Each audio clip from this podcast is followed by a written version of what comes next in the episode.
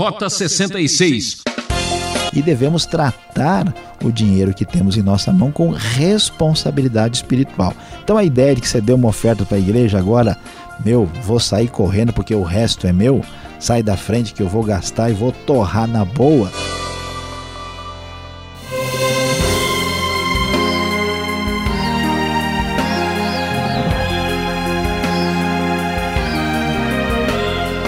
Ouvinte Transmundial, você já sabe. Aqui é Beltrão convidando você a embarcar nesta aventura chamada Rota 66, a trilha teológica dos 66 livros da Bíblia. Em nossa série Cartas Paulinas, continuamos a explorar a segunda epístola aos Coríntios, destacando os capítulos 8 e 9 que fala sobre dinheiro. Qual é a sua maior preocupação? Ganhar mais dinheiro? Arranjar um jeito de faturar alto? Será verdade que antes bem-aventurado é dar do que receber? É o que veremos a seguir. Confira!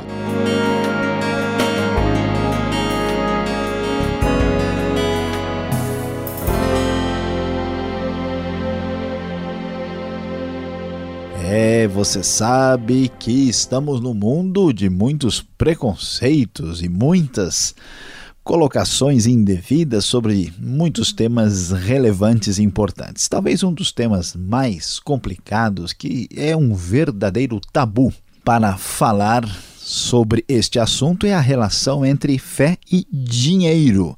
Muitas pessoas imaginam dinheiro é uma coisa suja, dinheiro é uma coisa que não tem nada a ver com Deus, Deus não precisa de dinheiro, então misturar fé, religião com com estas coisas sujas e ligadas ao mundo do capital não faz sentido. Quando a gente lembra que Judas, é, Judas Iscariotes, aquele que traiu a Jesus, veja só o que fazia o homem, mexia com o dinheiro. Será que ele é o padroeiro dos tesoureiros? Como é que isso vai ficar?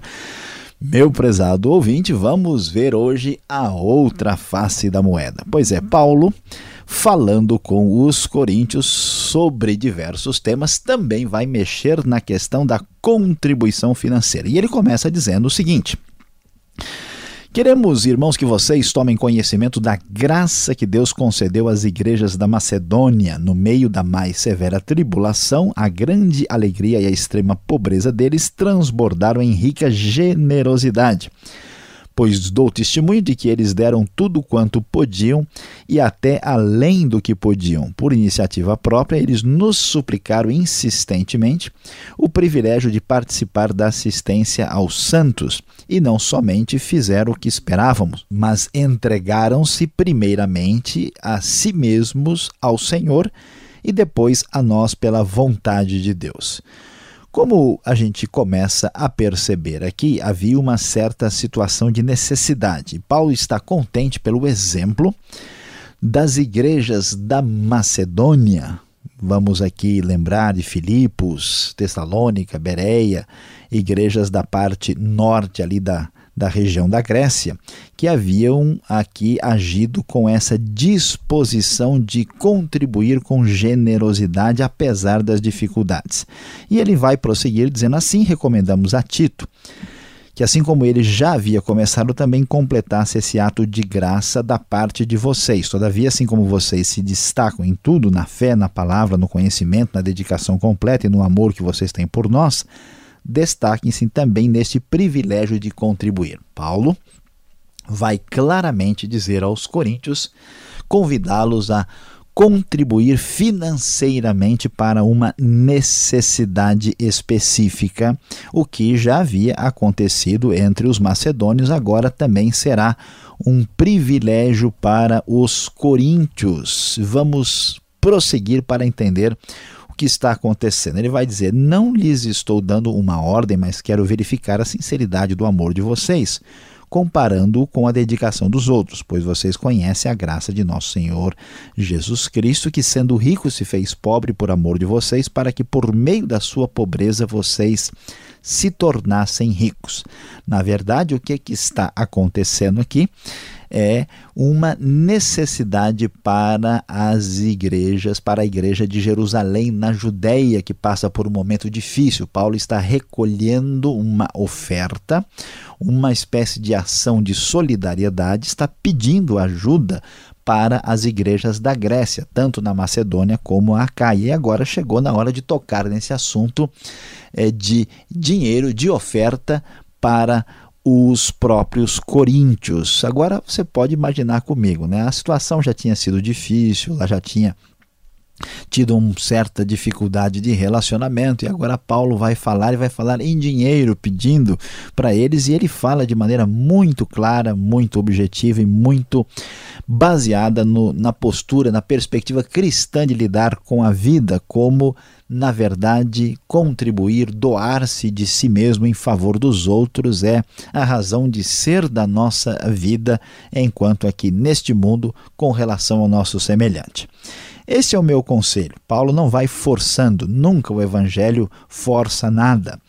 Convém que vocês contribuam, já que desde o ano passado vocês foram os primeiros não somente a contribuir, mas também a propor esse plano. Quer dizer, vocês mesmos já tinham dado essa sugestão, então eu estou trabalhando em cima disso. Agora completem a obra para que a forte disposição de realizá-la seja igualada pelo zelo em concluí-la de acordo com os bens que vocês possuem porque se há prontidão, a contribuição é aceitável de acordo com aquilo que alguém tem e não de acordo com o que não tem. Nosso desejo não é que outros sejam aliviados enquanto vocês são sobrecarregados, mas que haja igualdade. No presente momento, a fartura de vocês suprirá a necessidade deles para que, por sua vez, a fartura deles supra a necessidade de vocês. Então haverá igualdade. Como está escrito, quem tinha recolhido muito não, de, não teve demais e não faltou a quem tinha recolhido pouco. Uma referência à bênção de Deus lá do Maná. No livro de Êxodo, capítulo 16, Paulo então está chamando a igreja à responsabilidade da contribuição. Interessante o bom senso. Paulo fala diretamente.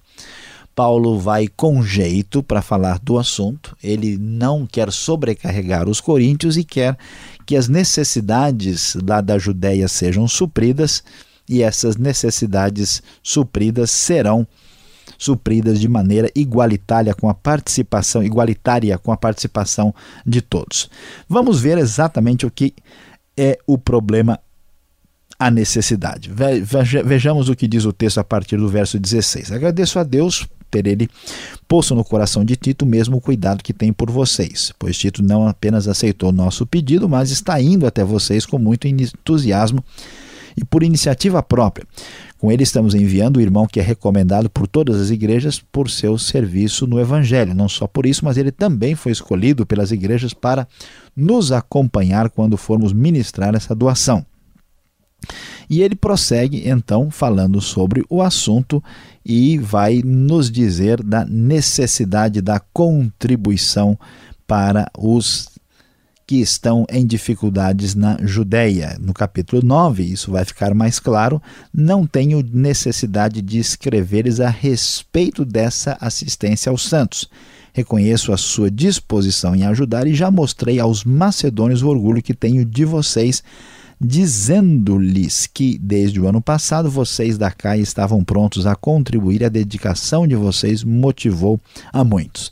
É muito interessante ver o significado importante desta oferta dada a, pelos coríntios, pelos macedônios para a Judéia. Veja que o evangelho começa inicialmente a partir da comunidade judaica e atinge aos gentios, e há toda uma dificuldade de relacionamento desses dois grupos cristãos no início. Então, esta oferta ela tem um poder, uma importância, um significado. Vamos ver de fato aqui a outra face da moeda. Quem diz que dinheiro só dá problema? Quem diz que dinheiro só dá confusão? Que o dinheiro é uma coisa meio que amaldiçoada e suja? Não é esta a ideia que a Bíblia nos apresenta. Esta postura solidária e positiva vai ser extremamente fundamental para marcar esta união entre gentios e judeus na igreja primitiva. E então Paulo vai uh, detalhar mais claramente como é que se entende a contribuição, a oferta, a doação no contexto da igreja cristã. Lembrem-se, aquele que semeia pouco também colherá pouco, e aquele que semeia com fartura também colherá fartamente. Contribuir é como o ato agrícola de semear. Você pensa que está perdendo, você pensa que está dando alguma coisa que lhe fará falta, mas na verdade você está semeando de maneira muito positiva. Veja bem, prezado ouvinte, que a pessoa que nunca dá nada, a pessoa que nunca contribui, a pessoa que não perde um pouquinho de si para os outros, vai se tornando tão fechada, tão travada, que ela não tem nem condições de ter eh, nos seus relacionamentos possibilidade de progredir na vida. Quem está disposto a doar, transmite isso para os outros e abre portas para si mesmo. Todo mundo que semeia desta forma certamente será recompensado. E como é que funciona? É pela é, pela obrigação? Será que devemos exigir? Será que devemos amaldiçoar ou ameaçar quem não contribui? Cada um dê conforme determinou em seu coração. A liberdade individual tem valor aqui. Não com pesar ou por obrigação, pois Deus ama quem dá com alegria. E Deus é poderoso para fazer que lhe seja acrescentada toda a graça, para que em todas as coisas, em todo o tempo, tudo, tendo tudo o que é necessário, vocês transbordem toda boa obra, como está escrito. Distribuiu, deu os seus bens aos necessitados e a sua justiça dura para sempre. A contribuição é uma bênção, é uma semeadura que abençoa quem doa e também a quem recebe. E Paulo vai encerrar este capítulo é, enfatizando mais claramente esta realidade aqui nesse desfecho da terceira viagem missionária com esta coleta enviada para os necessitados que enfrentam problemas circunstanciais lá em Jerusalém. Aquele que supre a semente ao que semeia e o pão ao que come também lhe suprirá e multiplicará a semente e fará crescer os frutos da sua justiça. Vocês serão enriquecidos de todas as formas para que possam ser generosos em qualquer ocasião e por nosso intermédio a sua generosidade resulte em ação de graças a Deus. O serviço ministerial que vocês estão realizando não está apenas suprindo a necessidade do povo de Deus, mas também transbordando em muitas expressões de gratidão a Deus. Veja os resultados positivos disso. Por meio dessa prova de serviço ministerial, outros louvarão a Deus pela obediência que vocês fazem ligadas ao Evangelho de Cristo e essa generosidade em compartilhar seus bens com eles. E nas orações que fazem por vocês, eles estarão cheios de amor por vocês por causa da insuperável graça que Deus tem dado a vocês. Graças a Deus por seu dom indescritível. É, prezado ouvinte, no meio do mundo complicado, onde o dinheiro é motivo de inveja, de ódio, de morte, das piores atrocidades, muita gente diz que o dinheiro é a raiz, a base de todos os crimes da sociedade. Mas quando chegamos no reino de Deus, entendendo a importância da contribuição e da generosidade, aqui nós descobrimos em Cristo a outra face da moeda.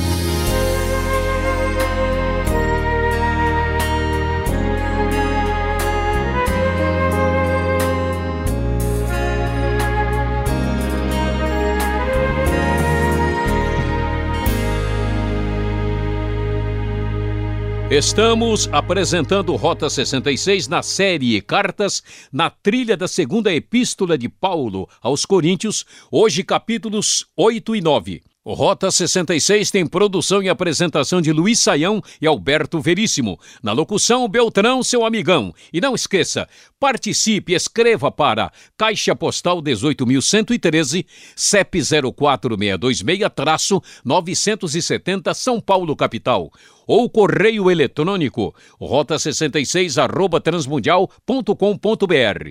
Agora vamos ver a outra fase deste estudo com as perguntas.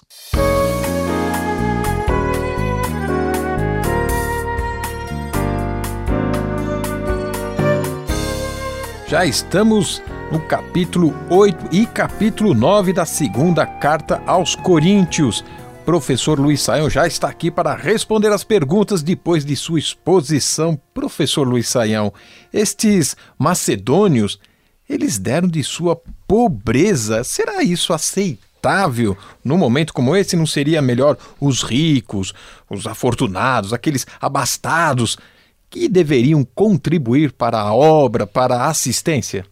Pastor Alberto, essa questão da contribuição ela é delicada e a gente precisa ter tato e bom senso, como o apóstolo Paulo mostra aqui. É, só que é o seguinte, às vezes a gente tem uma mentalidade que é uma mentalidade assim bastante paternalista que sempre trata todas as pessoas como se elas fossem ah, meros coitados. E a questão, né, se discute muito hoje, né, se as pessoas, por que que existe, né, pobreza e riqueza, como é que é esse mecanismo uh, se define, como é que as coisas caminham. E às vezes a gente imagina que a gente vai ajudar uma pessoa necessitada simplesmente dando tudo para ela o tempo todo. A dificuldade dessa postura é que essa pessoa nunca caminha com as próprias pernas, essa pessoa perde o respeito próprio, essa pessoa ela, ela fica meio que presa numa situação negativa. E a verdade é que qualquer pessoa tem condições de dar alguma coisa de si em favor dos outros. Por isso que a Bíblia né, sempre fala em termos de proporção, de contribuição. E aqui a, a contribuição ela foi o que? De coração, né? A pessoa contribuía eh, conforme sentia no coração. A, a ênfase da Bíblia não é de uma coisa obrigatória e pré-determinada e isso então faz toda a diferença. Né? Mas a ideia de que uma pessoa, estando em circunstância de dificuldade ou de pobreza, ela nunca deve doar nada, não ajuda essa pessoa na verdade. Ele vai imaginar que ele sempre terá que depender dos outros. É claro que a gente tem que ter bom senso.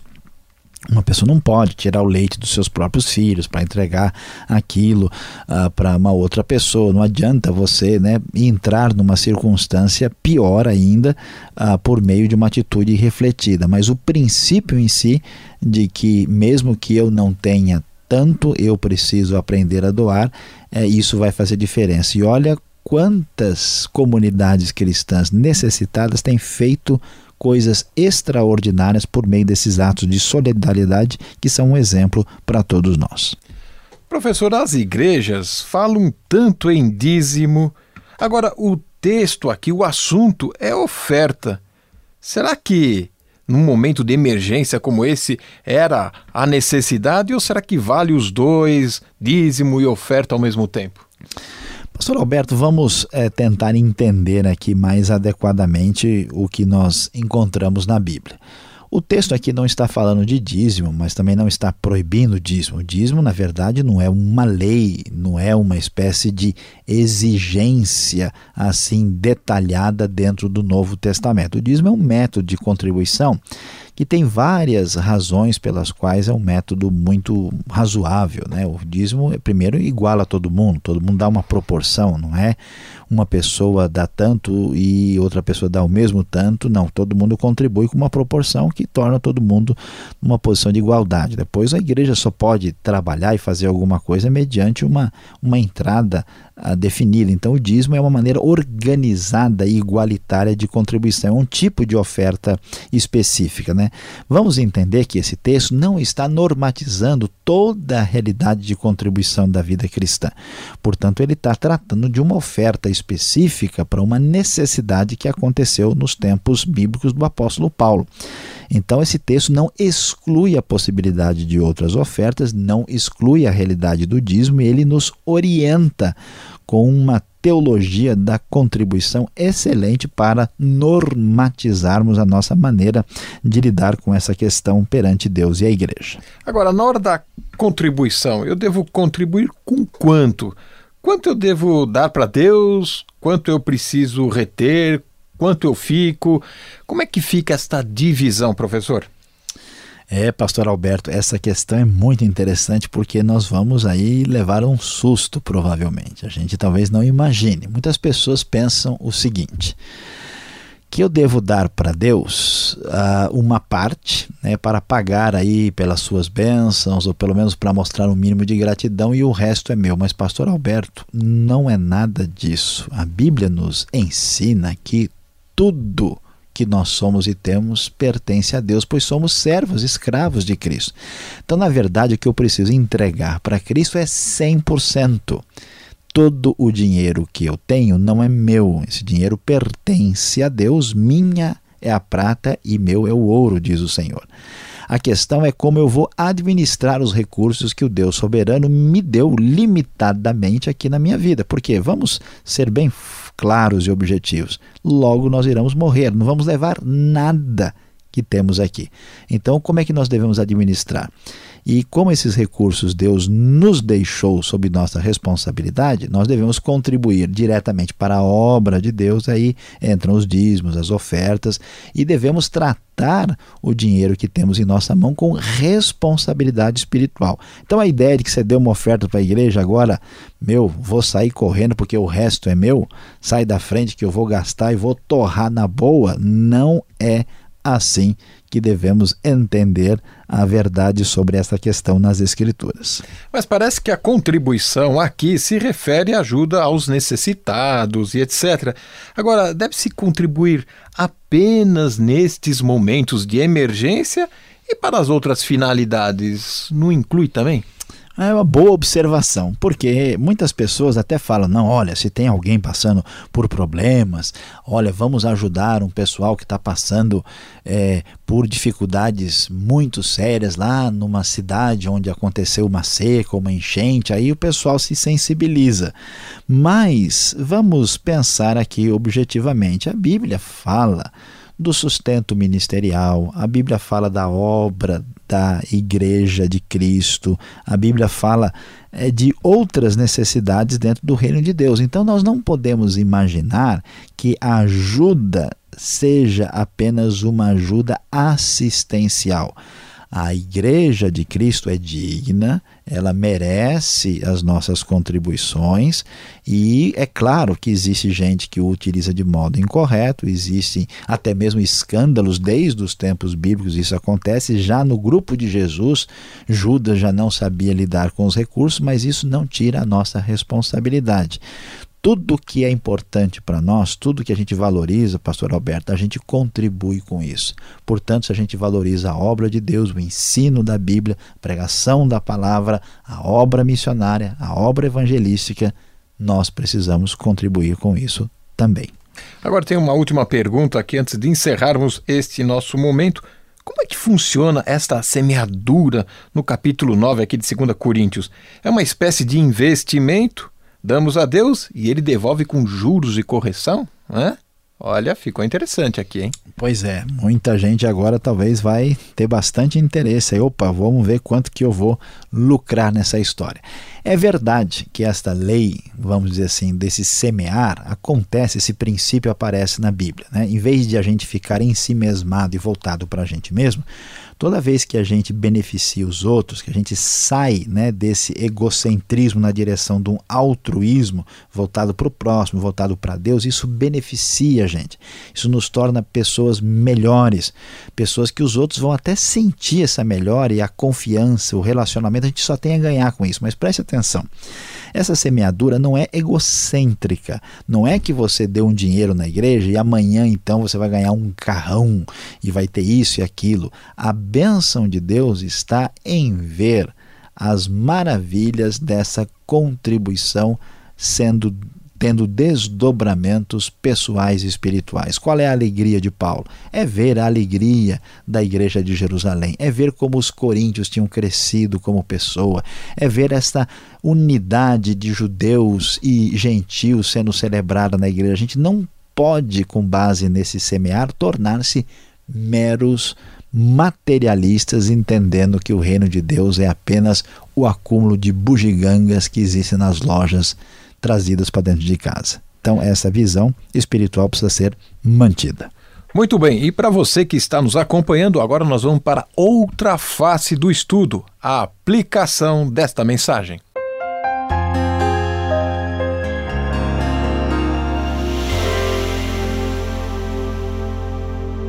No Rota 66 de hoje, você acompanhou conosco 2 Coríntios capítulos 8 e 9. O nosso tema foi a outra face da moeda. Sim, foi a hora de desmistificar a ideia de que dinheiro, de que contribuição financeira nada tem a ver com o reino de Deus. Vimos que, pelo contrário, Paulo celebra com alegria a contribuição dos coríntios para os crentes necessitados da Judéia que estavam em circunstâncias difíceis. É, meu prezado ouvinte, ao contrário da ideia que a gente tem de que você sempre tem que pensar em você mesmo, se você não correr atrás dos seus interesses, quem irá, em vez de ser narcisista e egocêntrico como muita gente é hoje, aqui nós temos a grande lição das Escrituras. Preste bem atenção, porque isso fará bem ao seu coração.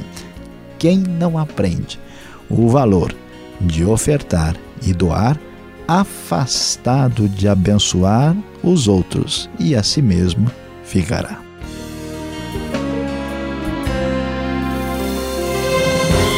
Ouvinte Transmundial era o que tínhamos para hoje. A equipe do programa Rota 66 agradece a sua audiência.